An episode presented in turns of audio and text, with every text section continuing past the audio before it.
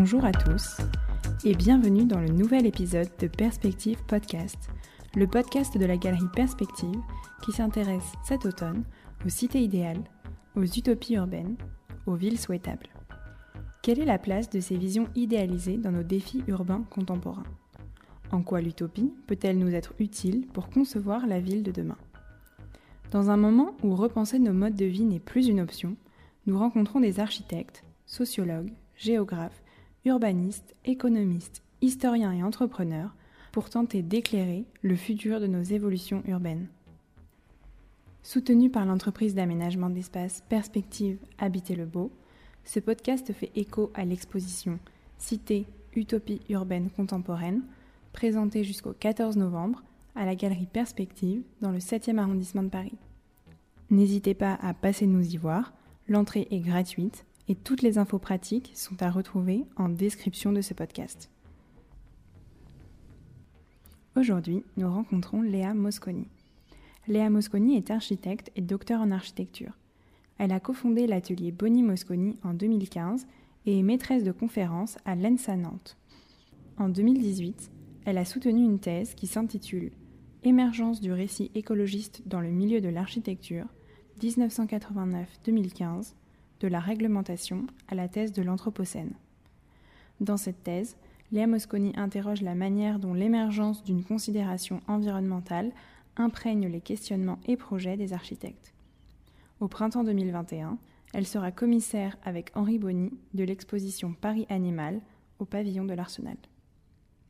Lors de notre échange, nous avons donc abordé l'apparition de la conscience écologique et ses répercussions dans le monde de l'architecture, nous avons tenté de comprendre comment l'utopie contemporaine englobe cette dimension environnementale et quelles sont les différentes voies dans lesquelles s'engagent les architectes face à ces nouveaux enjeux.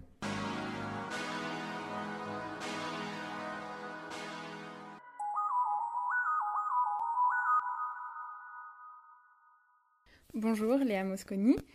Alors pour commencer, dans la première partie de votre thèse, vous vous intéressez à la montée en puissance de ce que vous nommez le récit écologiste, alors des années 90 jusqu'à nos jours. Tout d'abord, est-ce que vous pourriez nous rappeler la définition précise de ce qu'est l'écologie? L'écologie, c'est un, terme qui apparaît à la fin du 19e siècle sous la plume d'un zoologiste euh, allemand en 1886 et qui s'affirme ensuite euh, au cours du 20e siècle. Étymologiquement, euh, écologie, éco, maison, logis, science, c'est l'étude de l'interaction des êtres vivants dans un environnement. Écologie ou écologiste, c'est aussi une doctrine, une doctrine qui défend les vivants ou l'environnement. À la, notion d'écologie, moi, il y a une autre notion que j'aime beaucoup, qui est la notion de mésologie. La notion de mésologie, ça renvoie méso et à l'étude des milieux. Et milieu face à un, environnement qui est vu de manière universelle et objective, euh, milieu renvoie aussi à la subjectivité du sujet. Donc c'est un, terme qui est assez intéressant et sur lequel je vais revenir euh, au cours de l'entretien. Et est-ce que vous pourriez maintenant nous expliquer ce que vous appelez récit écologiste et pourquoi ce terme spécifique de récit? Alors le terme de récit, je l'emploie euh, en écho au travail qu'a fait euh, Jean-François Lyotard, notamment dans l'ouvrage La condition postmoderne qui paraît en, 1979 et qui définit la notion de récit comme euh, le discours qu'une société se raconte à elle-même au sujet de ses propres pratiques et croyances et donc le récit écologiste, c'est un récit qui s'articule autour de la notion d'écologie et qui met en confrontation trois discours. En tout cas, c'est l'hypothèse que je fais dans mon travail. D'accord. Et alors, ce récit écologiste, vous le divisez en trois grandes phases, entre 1990 et aujourd'hui.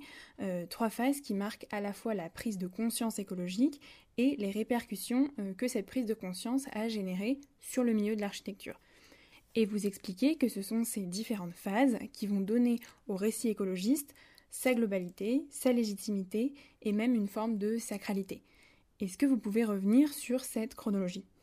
Alors ces phases, euh, certes, elles sont chronologiques, mais elles sont aussi elles sont partiellement en tout cas superposées. Euh, il y a une première phase euh, c'est le moment où les notions de développement durable et de performance énergétique vont être particulièrement médiatisées. Et ce discours, il va, avoir une grande audience au sein de la société civile et ça va permettre euh, aux, récits écologistes d'être à la fois médiatisés et d'être officialisé. C'est le moment où il y a les grands sommets, euh, c'est les années 90 où il y a le sommet de, Rio, le protocole de Kyoto, où il y a les COP qui sont mises en place et autres. Ensuite, ce qui va se superposer, c'est euh, au même moment, au début des années 90, il y a des philosophes, militants, euh, historiens et autres qui vont proposer une réflexion dans le champ des idées autour de l'écologie. Et donc ça, ça va donner une légitimité au, au, récit écologiste, donc sur le champ des idées. Et enfin, euh, dans le milieu de l'architecture, on va dire au début, euh, milieu des années 2010, il y a la thèse de l'Anthropocène qui émerge. Euh, et il y a une lecture médéenne de la thèse de l'Anthropocène qui renvoie aux notions de sidération, de fin des temps, d'eschatologie. Et, et, là, du coup, ça charge le récit écologiste d'une certaine sacralité. Et donc, l'articulation de ces trois discours, ça donne au récit écologiste euh, une globalité, une légitimité et donc, comme vous le disiez, une certaine sacralité. Donc on comprend que ces considérations écologiques, ces modifications des règles et normes de construction, sont plutôt vues au départ comme une contrainte, euh, mais qu'elles vont également acquérir une dimension beaucoup plus vaste et devenir des opportunités pour certains architectes de questionner finalement assez profondément notre quotidien, nos usages, nos façons d'habiter. Euh, donc ces premiers architectes, vous les nommez pionniers. Vous citez notamment euh, Patrick Bouchin, Édouard François, Philippe Rams. Est-ce que au départ, euh, leur vision, leur projet étaient des formes d'utopie? Je ne sais pas si c'était des formes d'utopie, mais si on prend par exemple le cas de... Enfin, je ne sais pas si les projets que vous citez et les architectes que vous citez avaient une vision utopique, mais néanmoins, si on prend par exemple le cas de Lacaton et Vassal, Lacaton et Vassal, quand ils réfléchissent à une à une, euh, à une, maison qui soit à la fois euh, économique, écologique et qui entretienne un rapport au vivant fort, eh ben, ils vont faire un projet, euh, un projet sans site, un projet sans client qui va être la maison d'habitation économique, si je ne vous dis pas de bêtises, je crois que c'est 90 ou 91. Et donc, ils vont prendre cette opportunité de, de, de projet pour poser des réflexions qu'on pourrait dire à caractère utopique. Mmh. Je pense que chez, chez Patrick Bouchin, avant même avant même de commencer à projeter, il y a ces idées très fortes euh, qu'on pourrait dire éventuellement, vu qu'elles sortent complètement de toute forme de réalité de, la construction à cette époque-là, qu'elles ont éventuellement un caractère euh, euh, utopique. Mais alors, les personnes moi, que j'ai interrogées, que vous avez citées, au contraire, leur grand défi dans ces années 90, ça va être de démontrer que ces idées-là euh, peuvent émerger dans la réalité construite et justement vont se battre pour ne pas trop appuyer sur le caractère utopique. Philippe Ram, que vous évoquiez, pareil, quand je l'interroge, il veut absolument démontrer que c'est réaliste, donc il, ne s'empare pas de ce terme d'utopie. Mais d'ailleurs, on constate que, contrairement au XVIIIe, XIXe siècle, le XXe siècle semble euh, un peu en panne d'utopie au profit de visions beaucoup plus dystopiques. Euh, on le voit en architecture, mais aussi beaucoup dans la fiction, notamment par exemple au cinéma. Euh, est-ce que finalement, ce récit écologique a redonné un élan pour des visions d'une ville, d'une architecture qui pourrait être euh, de nouveau optimiste, bienveillante, respectueuse, souhaitable? Alors, vous avez raison, c'est vrai qu'on peut dire que la dystopie est, est plus euh, le, notamment le milieu du XXe siècle euh, que, l'utopie. Néanmoins, euh, si on regarde l'architecture de la contre-culture, l'architecture douce à la fin des années 50 jusqu'au milieu des années 70, on peut dire, même si elle n'est pas forcément théorisée, qu'il y a une forme d'utopie derrière tout ça. Mmh. ces jeunes gens dans le Colorado, en Californie ou ailleurs qui se réunissent et qui font société autrement, je pense que c'est accompagné d'une forme d'utopie. Alors là où vous avez raison, ce ne sont pas les architectes eux-mêmes qui euh, défendent, comme vont le faire euh, Super Studio ou d'autres, euh, avec leurs projets contre-utopiques, voilà, certaines idées de la société. Donc c'est pas du même ordre, c'est pas le même registre, on peut pas le mettre forcément en comparaison, mais il y a quand même cette utopie-là d'une vie alternative dans les années 60 et 70 anti-système qui se, qui se développe, qui est assez forte. À savoir si aujourd'hui euh, la question écologique pourrait euh, être, euh, être portée par une forme d'utopie, bah, j'ai l'impression, alors ça, ça concerne que les recherches que j'ai menées, que dans la mesure où il y a la, volonté de démontrer absolument et, intensément le caractère possible et constructible c'est ce que je vous disais pour les pionniers, mais, c'est encore vrai aujourd'hui, et ben finalement même des gens comme Bellastock, comme, des, comme Rotor et autres vont au contraire démontrer qu'ils ne sont pas dans le champ de, de l'utopie qui renvoie un peu facilement à la rêverie, et dire maintenant nous, on peut faire, on peut, ou même encore heureux, au contraire, ils démontrent que c'est possible. Pour revenir à votre thèse, euh, vous expliquez qu'il existe en fait deux mouvements vers lesquels nous tendons face à ce récit écologiste. Alors tout d'abord la croissance verte et de manière un peu opposée la décroissance. Euh, donc en effet, si dans les deux cas il y a euh, remise en cause de la séparation architecture-nature, les solutions développées ne sont pas du tout les mêmes. Est-ce que vous pouvez nous expliquer un petit peu ces deux mouvements? Euh, L'un semble plutôt dans la continuité de nos habitudes et pratiques actuelles, et l'autre beaucoup plus en rupture. Euh, que propose-t-il précisément? Alors, euh, vous avez raison, il y a ces deux mouvements et je pense que je n'ai pas, pas assez appuyé dans ma thèse sur un troisième qui identifie très bien les historiens de l'environnement, Jean-Baptiste Fressos et Christophe Bonneuil pardon, dans l'événement Anthropocène, où ils disent que l'Anthropocène, ou les changements climatiques ou les questions écologiques, aujourd'hui, elles appellent trois attitudes. La première, ce qu'ils appellent le bon anthropocène, le capitalisme vert, où on continue la même trajectoire et on a les outils pour remédier aux conséquences euh, du capitalisme et pour euh, justement euh, faire un capitalisme vert. La deuxième, ce que vous disiez très bien, une lecture plutôt marxiste ou qui appelle à la décroissance. Et une troisième, c'est ce que j'évoquais au début, c'est une lecture médéenne de ces questions-là. En gros, c'est l'idée que l'anthropocène ou les changements climatiques appellent à l'effondrement, appellent au chaos. Et ça, malgré tout, c'est très présent dans les projets de papier, donc les projets on pourrait dire utopiques ou contre-utopiques, des architectes. Si on regarde Némé Studio, euh, par exemple, ou, euh, ou d'autres, euh, en fait, les images qu'ils proposent dans différentes biennales sont vraiment teintées d'un changement climatique et d'un anthropocène très fin des temps, quoi, très sidérant. Très... Donc il y a cette troisième option qui est, qui est aussi présente. Donc croissance verte et, euh, euh, capitalisme vert, donc poursuivre la croissance et résoudre les incidences que la croissance a sur l'environnement grâce à des dispositifs euh, techniques issus de la croissance.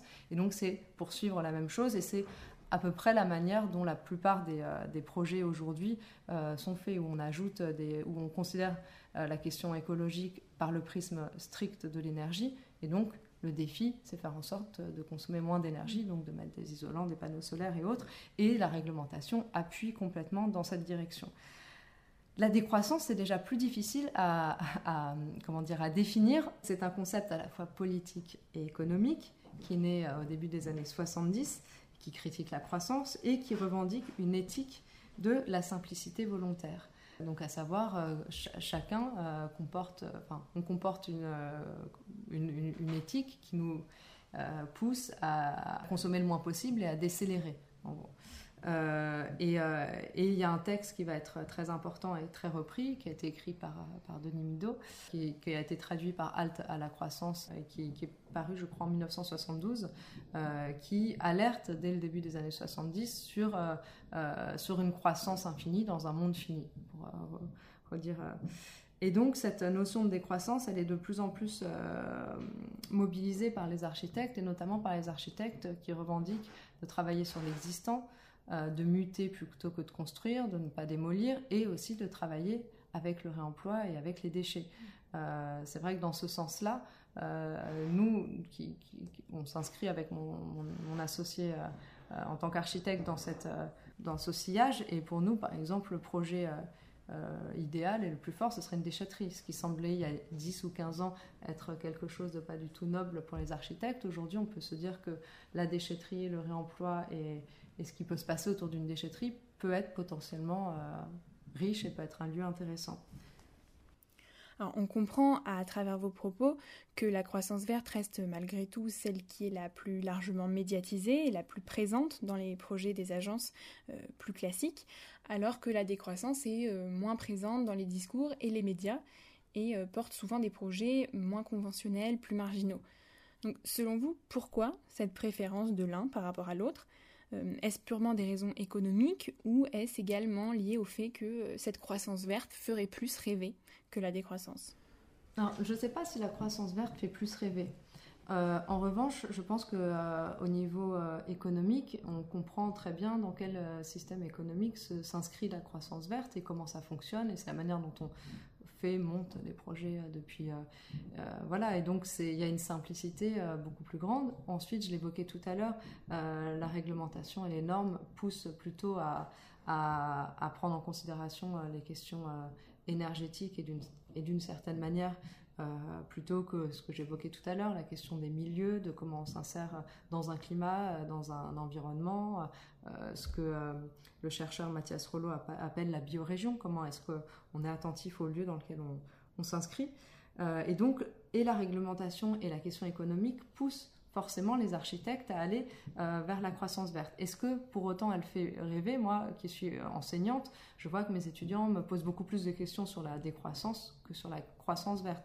Et Jean-Louis Violo, euh, donc chercheur et sociologue que j'évoquais tout à l'heure, dans, euh, dans, un de ses ouvrages, euh, oppose le, slogan euh, du développement durable et de la croissance verte, qui sera un slogan mou et unanimiste, face à, à des croissances qui sera un slogan dur et clivant, ou quelque part, chez certains jeunes architectes assez radicaux, la décroissance est plus bizarrement plus porteuse d'utopie que l'est la croissance, même si la croissance verte, elle est la manière dont on fait les projets aujourd'hui. Oui, et d'une certaine manière, euh, la décroissance rejoint le côté critique de l'utopie, euh, puisqu'elle remet en cause notre système actuel, euh, à la fois en termes de problèmes environnementaux, mais aussi en tant qu'héritage du modernisme, de l'industrialisation, de la standardisation, de la société de consommation en gros. Mais d'un autre côté, ce qu'elle revendique, la transformation, le réemploi, la réparation, etc., euh, ça semble assez opposé à la définition première de l'utopie et à sa dynamique de partir de zéro, de proposer globalement un système euh, nouveau et entier. Euh, est-ce que vous pensez qu'un système voilà, construit sur un passé, un passé parfois gênant, parfois douloureux, peut porter une utopie? Alors, je trouve que votre question est vraiment très intéressante et c'est la question qui interpelle le, plus ce binôme entre décroissance et utopie. C'est vrai que l'utopie, en tout cas, si on repart euh, du côté de Thomas More, en effet, on est dans, un système euh, neuf. Après, euh, c'est assez intéressant aussi de penser une utopie avec ce paradoxe-là. c'est un paradoxe de réflexion très intéressant de se dire est-ce que, est que quelque chose qui part de l'existant peut, peut, être, peut être utopie? Mais l'utopie, c'est aussi la représentation d'une société idéale. Et donc, on peut, si on, on considère l'utopie seulement comme la représentation d'une société idéale, on peut prendre comme euh, axiome ou comme euh, autre que cette société idéale, elle dépend d'un contexte météorologique, climatique, euh, d'une culture dans la sein laquelle elle se, trouve, des éléments qui sont en place et qu'elle fait avec ces éléments-là. Après, c'est une manière sûrement détournée de faire se, rejoindre utopie et décroissance. mais peut-être qu'il faut voir une, définition un peu plus large de l'utopie. Mmh. C'est vrai que si pour la croissance verte, on visualise assez facilement une mégapole verte, végétale, technologique, euh, quelle serait euh, cette utopie de la décroissance euh, Et est-ce qu'on peut vraiment penser à une ville? Est-ce que ce n'est pas plutôt dans des systèmes plus ruraux, plus diffus, plus étalés?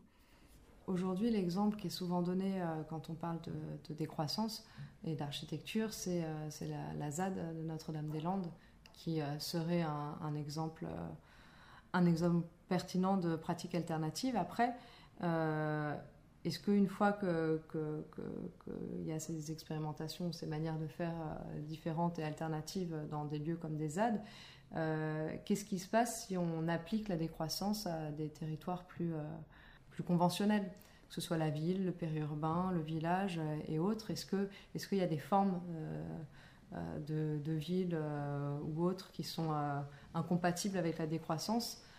Ça, dans la mesure où, on n'a pour l'instant que des expérimentations qui se trouvent dans des lieux alternatifs, c'est dur, c'est dur de le dire. souvent, on entend dire que, que, la, que la ville s'oppose, s'oppose à l'écologie et s'oppose à la décroissance. Moi, j'en suis pas si convaincue. Euh, dans la mesure où on est moins dépendant de, la, voiture euh, dans, l'ultra-dense et que, forcément ça, ouvre à des, à, des, choses en tout cas différentes. Et finalement, c'est comme lorsque vous citez euh, les sociétés hippies, tout ça, c'est des initiatives et des organisations qui se mettent en place d'elles-mêmes, qui s'auto-créent. Est-ce que selon vous, les architectes et urbanistes pourraient orchestrer sur justement des échelles plus grandes ces structures et organisations-là? Oui, les architectes pourraient en effet orchestrer cela. Après, euh, c'est vrai que derrière la décroissance, il y a une idée politique qui est très forte et euh, qui s'abstrait euh, d'un caractère qui est vu parfois de manière, enfin l'architecte est vu de manière parfois comme un peu autoritaire ou en tout cas comme celui qui fait l'autorité. Et c'est vrai quand vous évoquiez l'architecture de la contre-culture, justement cette architecture-là, elle revendiquait se faire sans architecte. Au même moment, une exposition à un livre se euh, se tenait avec le titre Architecture without architecte. Et il y a cette idée qui est très forte. Donc comment l'architecte, euh, c'est tout le paradoxe que vous évoquiez très bien, comment l'architecte fait pour prendre une place dans ces pratiques qui sont alternatives et qui revendiquent se faire sans, autorité, et comment il prend une, place euh, dans quelque chose où on ne demande pas euh, de, construire et construire, mais où on demande parfois au contraire de ne pas construire ou juste de ménager quelque chose très ponctuel.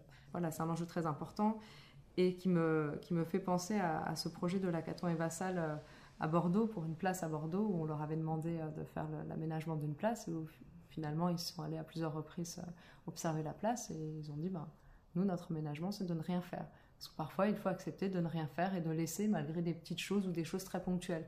Et donc, c'est aussi culturel par rapport à, l'histoire de la profession, à la manière dont elle se positionne avec un architecte. comme vous voyez le, tableau derrière qui représente euh, dans notre atelier euh, Robert Malestévins, qui est le grand-oncle de, mon associé. Ah, vous voyez la figure. Euh, voilà comment on bifurque pour justement accompagner ces pratiques alternatives sans être celui qui orchestre et domine et qui peut d'ailleurs rejoindre la figure de l'utopiste, un peu démiurge, qui contrôle et planifie tout. Alors, vous expliquez ensuite que dès les années 80 va se mettre en place un climat que vous nommez euh, eschatologique, c'est-à-dire une atmosphère de fin du monde. Euh, c'est aussi l'époque du no future du mouvement punk. Et tout cela euh, fortement lié aux catastrophes de Bhopal en Inde et de Tchernobyl en 86. Et donc cela va aussi mener à la popularisation du terme de l'Anthropocène dans les années 2000. Alors, vous l'avez utilisé à plusieurs reprises. Est-ce que vous pouvez nous expliquer ce qu'est l'Anthropocène? Alors l'Anthropocène, c'est euh, une période géologique qui succéderait à l'Holocène et on appelle, on appelle ça souvent l'âge des humains. En fait, c'est le moment où l'activité humaine est telle sur la, sur la Terre qu'elle euh, laisse une empreinte qui nous ferait passer d'une période géologique une autre. Euh, alors c'est une, ce n'est pas encore vérifié au niveau scientifique, mais ce qui est intéressant, c'est que c'est une notion donc, qui apparaît pour la première fois en 92 euh, sous la plume d'un journaliste, puis ça va être repris par Paul Kruston, donc euh, prix Nobel euh, au début des années 2000, et ça va faire débat chez les scientifiques, mais surtout ça va faire débat, ce que je trouve très intéressant, dans les sciences humaines et sociales. Donc après, est-ce qu'on est dans l'Anthropocène au niveau scientifique, j'en sais rien. Mais ce qui est intéressant, c'est que ça fait tellement débat dans les sciences humaines et sociales et maintenant dans le milieu de l'architecture que ça nous donne une opportunité à dépasser l'idée de crise écologique ou crise environnementale qui appelle la notion de crise à une sortie de crise. Donc, ce qui voudrait dire que voilà, on a un problème, on a des solutions, on les applique et on sort de crise et de la crise. Et là, l'anthropocène, ça nous fait basculer dans les temps géologiques. Donc, ça nous fait, ça nous renvoie à une histoire longue, ce qui est euh, une opportunité intéressante. Euh, et, euh, et et, donc, ça, ça, nous fait, ben, j'évoquais tout à l'heure le milieu de l'architecture, qui en tout cas jusqu'à récemment considérait beaucoup la question écologique que par le prisme de l'énergie. Et là, tout à coup, ça nous fait basculer ou, vers des dimensions beaucoup plus vastes. C'est ce que, l'opportunité que je trouve que je trouve très intéressante avec ce terme d'anthropocène. Après, le terme, je vous disais tout à l'heure, il fait débat à savoir est-ce qu'on est réellement dans l'anthropocène. Après, est-ce que c'est le bon terme? Parce que anthropos, ça renvoie à tous les hommes et toutes les femmes. Euh, certains disent ben non, en fait, c'est pas on ne peut pas comparer euh, l'impact euh, au niveau dans l'histoire d'un Africain et d'un Anglais sur euh, le, climat, sachant que certains en Occident en a pollué beaucoup plus. Donc finalement, le terme qui serait plus juste, ce serait le terme de capitalocène pour certains. Hein. je ne dis pas que j'y souscris. Et donc ce serait le capitalisme, et pas tous les hommes et toutes les femmes à la même échelle, qui auraient conduit à ça. Puis après, il y a plein de débats là-dessus. Il y a aussi des débats sur la période que ça englobe. À quel moment est-ce qu'on aurait bifurqué et changé de période géologique? Euh, Krusten, dans les années 2000, a dit ben, c'est la fin des, du, XVIIIe siècle, au moment de l'invention de la machine à vapeur. Bonneuil et Fressos, que j'évoquais tout à l'heure, ils disent c'est au moment où Christophe Colomb découvre l'Amérique, parce qu'il y a à la fois une domination du, du climat et des hommes et des femmes qui se fait, et donc c'est ce moment-là symboliquement qui est plus fort. Et d'autres disent, maintenant c'est la grande accélération, l'après-guerre, l'après-seconde guerre mondiale, c'est à ce moment-là que c'est le plus fort. Et donc même sur la période, on ne sait pas, on ne sait pas réellement dater. Et donc c'est des ouvertures pour débattre de cette question de manière plus vaste que seulement combien d'épaisseur je vais mettre d'isolant sur ma façade. Et dans votre thèse, vous parlez euh, également d'acosmisation et de recosmisation. Est-ce que vous pouvez nous expliquer ces notions? Alors, euh, oui, euh, alors sur la notion d'acosmisation, de, décosmisation et de recosmisation, le travail du géographe Augustin Berg est, vraiment pertinent et vraiment intéressant pour bien saisir dans leurs euh, nuances ces trois notions. Mais en gros, la cosmisation, ce serait un processus que, Berg fait démarrer avec, Descartes, où il y a avec le monde moderne, on va dire, où il y a une dissociation entre le sujet et l'objet. Et j'aimerais juste vous lire une, phrase du discours de la méthode, fin 17e de Descartes, où il dit, où Descartes dit Je connus de là que j'étais une substance dont toutes les sens, où la nature n'est que de pensée, et qui, pour être, n'a besoin d'aucun lieu, ni ne dépend d'aucune chose matérielle. Et donc, pour euh, le géographe Augustin Berg, il dit ben, c'est à ce moment-là que l'universalité de tout objet est absolument distinct de la conscience du sujet. Donc, dissociation nature-culture, sujet-objet, et donc on perd le lien que l'on aurait, alors pour reprendre les termes d'Augustin Berg, avec le cosmos, avec euh, la nature euh, et avec notre milieu. Et donc, Augustin Berg dit que, euh, notamment en architecture, le mouvement moderne participe encore une, aussi à cette décosmisation. Et donc, pour parler de la décosmisation, il emprunte au philosophe allemand Martin Heidegger l'idée de perte de monde. Donc, par décosmisation, le géographe français entend donc une perte de rapport au monde, de rapport au cosmos, en tant qu'ordre liant la représentation que nous avons de notre existence et celle que nous avons du fondement qui rend possible notre existence, à savoir la Terre ou la nature. Et donc lui, il milite pour un réembrayage, donc un lien qui se referait entre, euh, entre l'humain, euh, le cosmos et, donc, euh, et son milieu. Et on a l'impression que cette acosmisation moderne, elle est vraiment liée au XXe siècle. Est-ce que vous pensez qu'elle soit l'une des raisons qui explique, même si on l'a nuancé tout à l'heure, que ces dernières décennies ont été bien plus fortement marquées par des visions dystopiques et beaucoup moins par des utopies? En tout cas, c'est l'hypothèse, c'est l'hypothèse qu'en fait Augustin Berg, où cette perte de monde nous empêcherait d'habiter le monde. Et donc, comme euh, le dit Heidegger, habiter, euh, habiter euh, c'est se loger, bien sûr, mais c'est aussi vivre et exister. Dans la mesure où on rompt ce lien avec le cosmos, encore une fois j'emprunte le, terme à, Berck, on n'est plus en capacité d'habiter le monde. Et donc on est seulement en capacité de, de, réaliser de manière fonctionnelle certaines... Enfin, de, dormir à un endroit, travailler à un autre et autre. Et donc, pour lui, euh, le fait qu'on ne soit pas en capacité d'habiter, forcément, ça nous renvoie ben, dans, l'art, comme ce que vous évoquiez, dans le cinéma et autres, à des visions beaucoup plus pessimistes et négatives et dystopiques. Voilà. Donc oui, en effet, vous avez raison. On peut, lier cette perte de monde euh, à la multiplication euh, des dystopies. qu'on voit après la, Seconde Guerre mondiale. Alors après, il y a aussi tout un contexte, il y a ce contexte-là de perte de monde. Après, on pourrait dire aussi que la Shoah, que tout un ensemble d'éléments convergent vers, euh, vers cette vision, euh, cette vision dystopique qu'elle n'est pas seulement créée par la, par la perte de monde et la, la cosmie. Alors, dans le cadre de votre thèse, vous avez interrogé et fait dessiner une trentaine de jeunes architectes à propos de l'Anthropocène, et vous avez présenté leurs réponses sous la forme de deux projets, Atlas et Katavrexki. Et on peut remarquer dans les réponses et dessins ce même caractère eschatologique, principalement quant au thème de la nature. cela donne l'image d'une prise de conscience très forte, d'un sentiment de gravité euh, chez les architectes de cette génération. Euh, pensez-vous que la question écologique est maintenant indissociable de tout projet architectural? En gros, est-ce qu'on peut aujourd'hui faire des projets d'architecture sans porter une forme de responsabilité face aux enjeux environnementaux?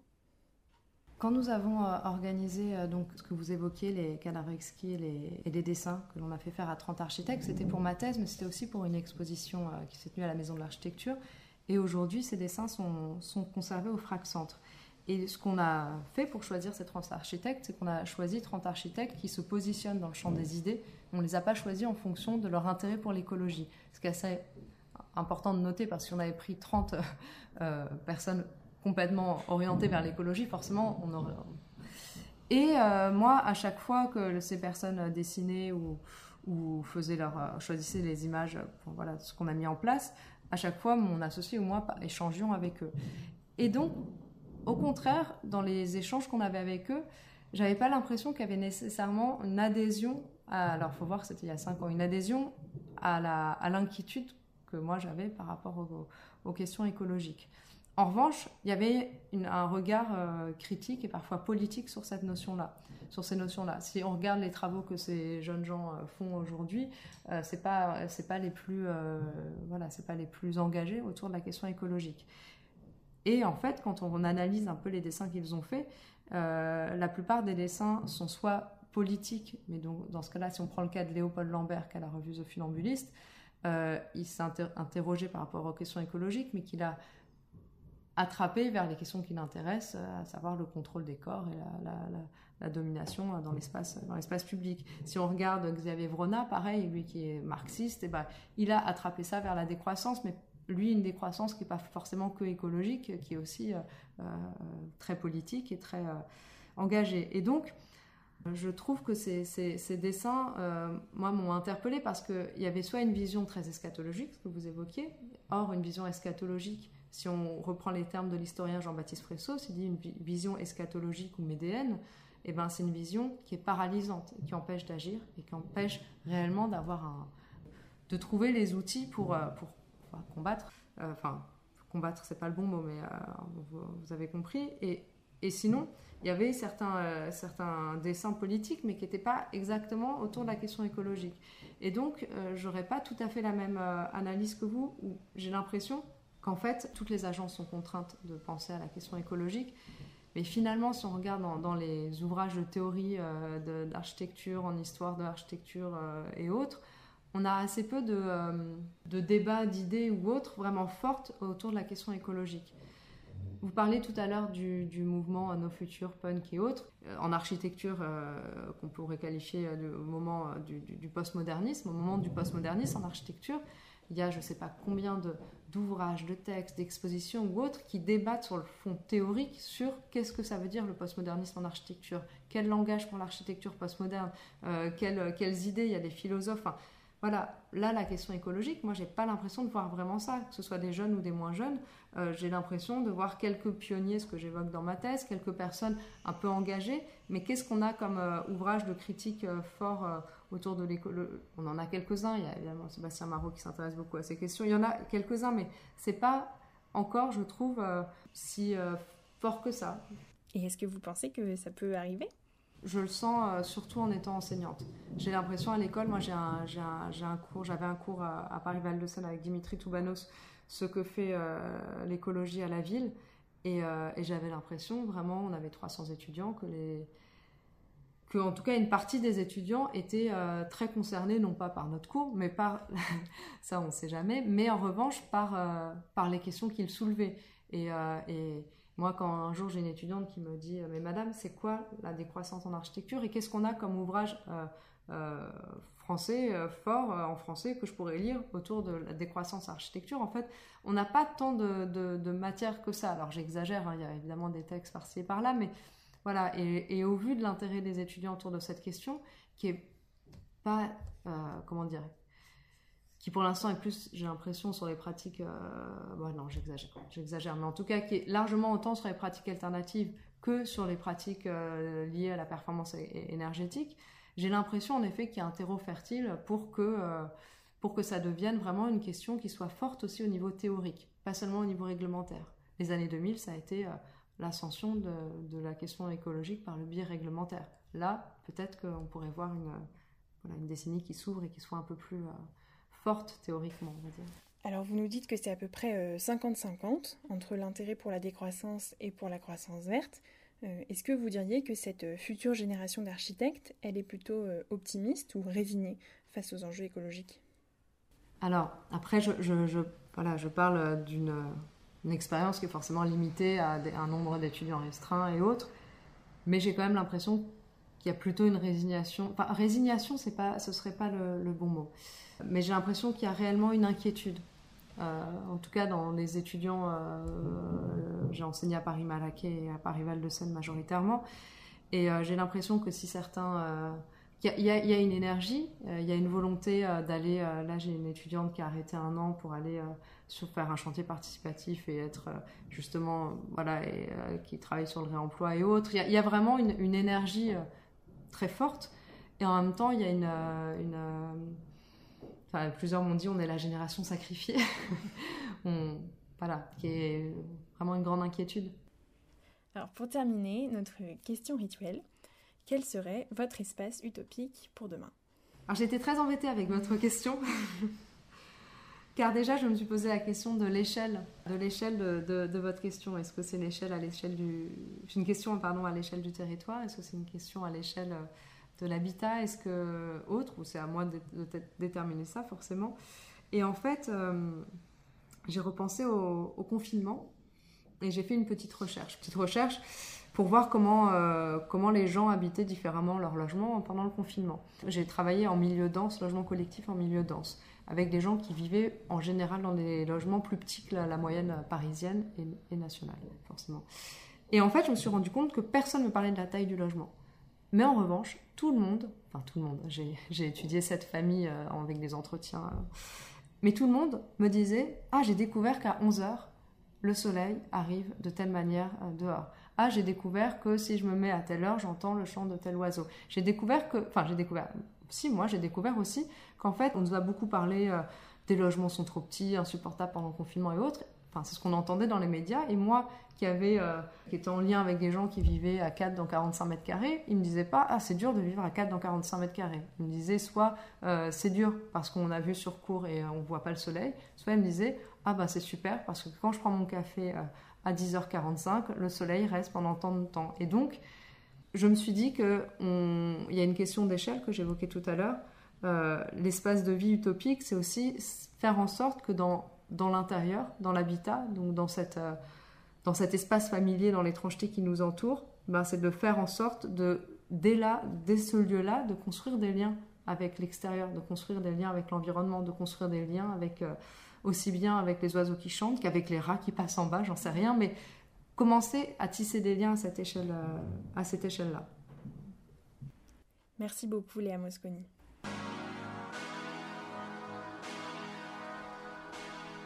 Vous venez d'écouter Perspective Podcast.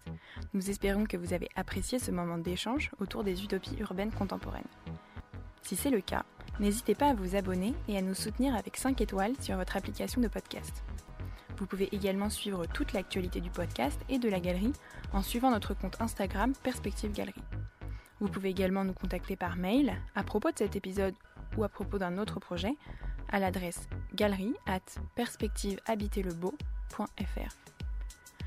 Toutes les références citées ainsi que les informations pratiques pour venir visiter notre exposition sont à retrouver dans la description de ce podcast. Merci de votre écoute, chères auditrices et auditeurs, et rendez-vous dès la semaine prochaine pour un nouvel épisode de Perspective Podcast.